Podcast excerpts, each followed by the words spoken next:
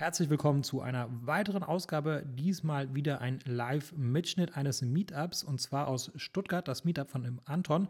Es gab dort insgesamt drei Referenten und zwar den Vladi, den Yasin und den Butrus.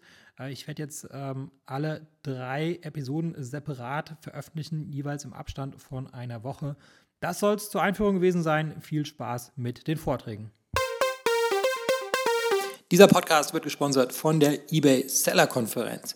Ich weiß natürlich, dass die meisten Leute, die sich diesen Podcast anhören, schwerpunktmäßig oder sogar ausschließlich auf Amazon handeln.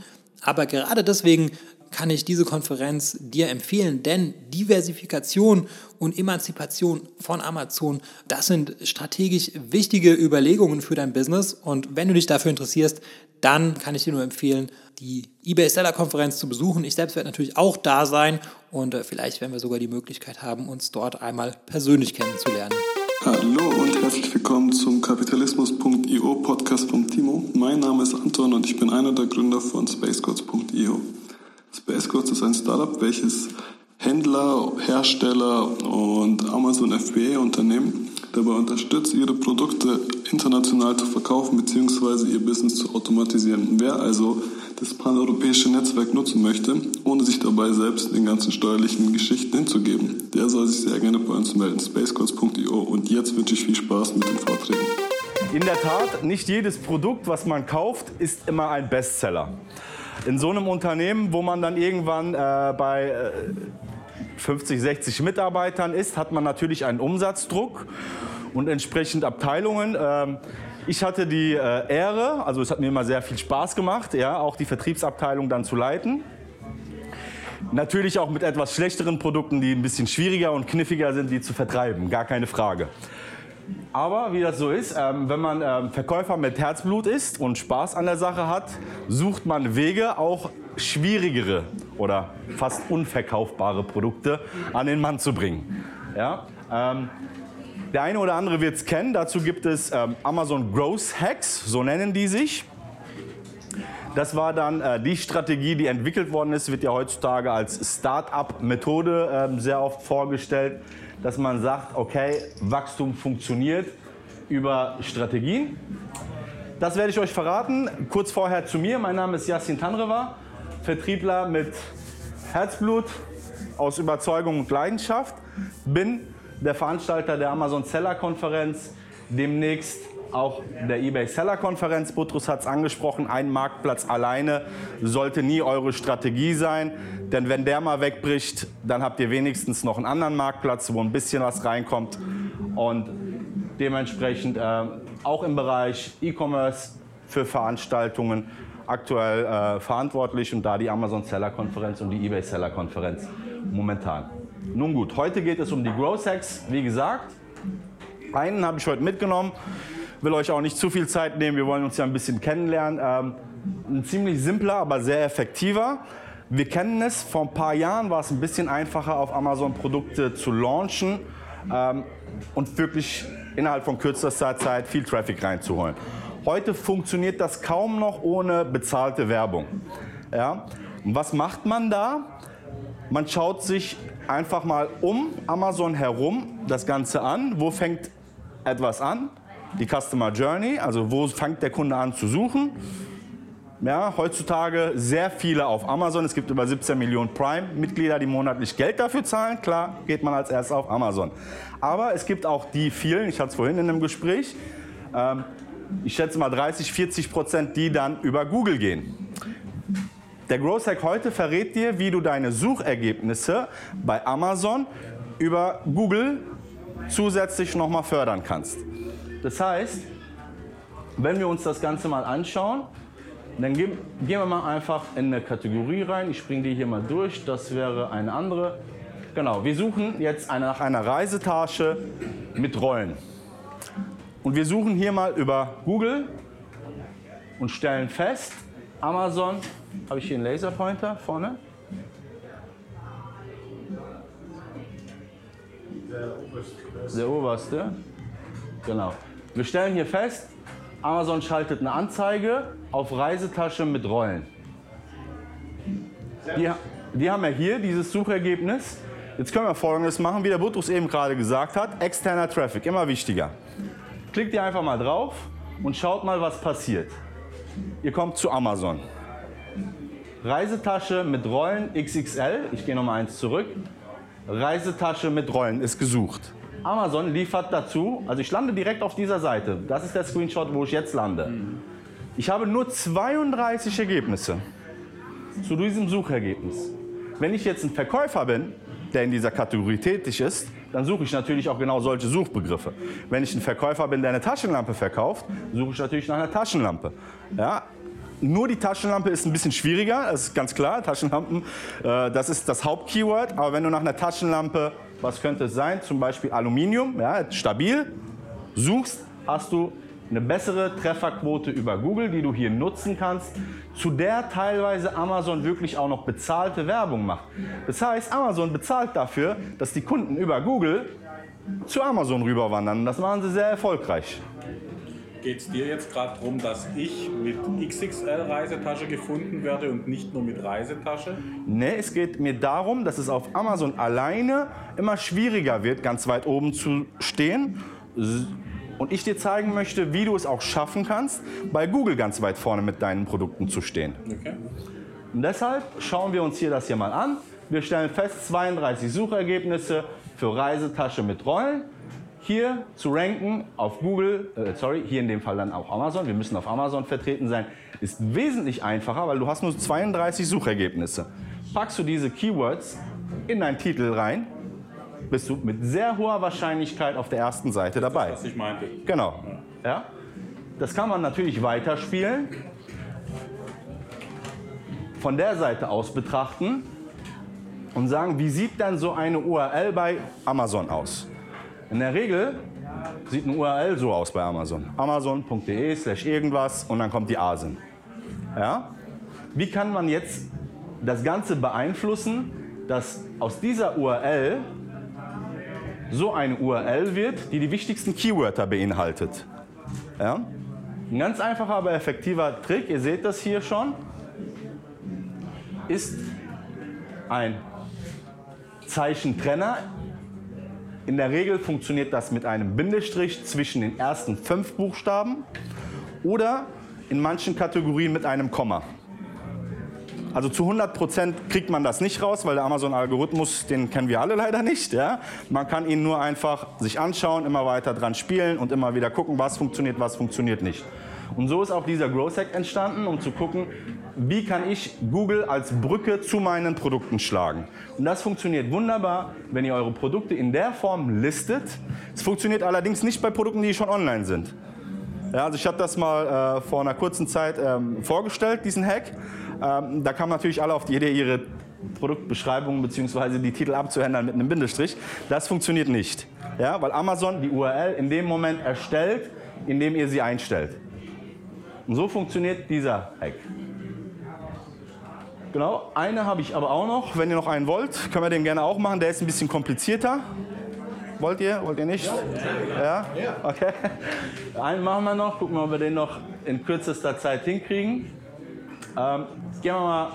Ich frage mal andersrum. Wie viele von euch haben dann mehr als fünf Produkte? Und wie viele haben mehr als zehn Produkte? Okay.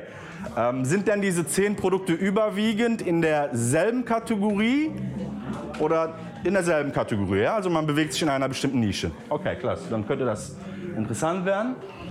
Ähm, habt ihr euch mal die Amazon Produktdetailseite unter den Bildern etwas genauer angeschaut? Da werdet ihr feststellen, es gibt hier, wird oft zusammengekauft. Ja? Und das Ganze ist sogar direkt mit einem Button verbunden, den der Kunde sich folgendermaßen anschauen könnte. Und zwar, wenn wir das hier abspielen, gucken wir mal, ob das funktioniert. Dürfte. Also jemand interessiert sich hier für, für ein Handtuch zum Beispiel, ja, schaut sich hier ein Produkt ganz normal an. In der Regel, was macht man? Man schaut sich Produktbilder an, scrollt mal einmal durch, ja, guckt mal hier, Kunden, die diesen Artikel gekauft haben, kauften auch. Zack, findet einen anderen Artikel, ist schon wieder auf einer anderen Seite gelandet. Und das hat auch im Übrigen äh, ein Freund gemacht, der ihm einfach mal gesagt hat, du, darf ich mal einfach aufnehmen, während du shoppst. Ja, das ist eine Bildschirmaufnahme. So, klickt hier weiter, hat sich ein bisschen spezieller versetzt, sucht nach diesem speziellen Keyword, findet hier in dem Fall in dem Bereich Yoga, darum geht es ihm, ein Kissen, geht dann auf diesen Kissen, hm, interessiert ihn scheinbar ein bisschen länger, verweilt hier, sehen wir ja in der Zeit, schaut sich die Produktbilder noch mal etwas genauer an. Und gleich geht es ziemlich schnell. Hat hier noch mal festgestellt, aha, in verschiedensten Farben, für welche Farbe sollte ich denn tendieren, macht sich hier seine ersten Gedanken, guckt hier noch mal unten in die Produktbeschreibung, ob das dann von den Produktbewertungen her etc. Seht ihr den Kursor? Dort, ja, ne? Sieht man genau. Und zack, er landet wieder an derselben Stelle, die wir eben gerade angesprochen haben. Und statt jetzt auszugeben 50 Euro, hat er zack zwei Artikel und schon sind sie im Warenkorb. Was möchte ich damit sagen? Wie kann man jetzt hier genau das machen?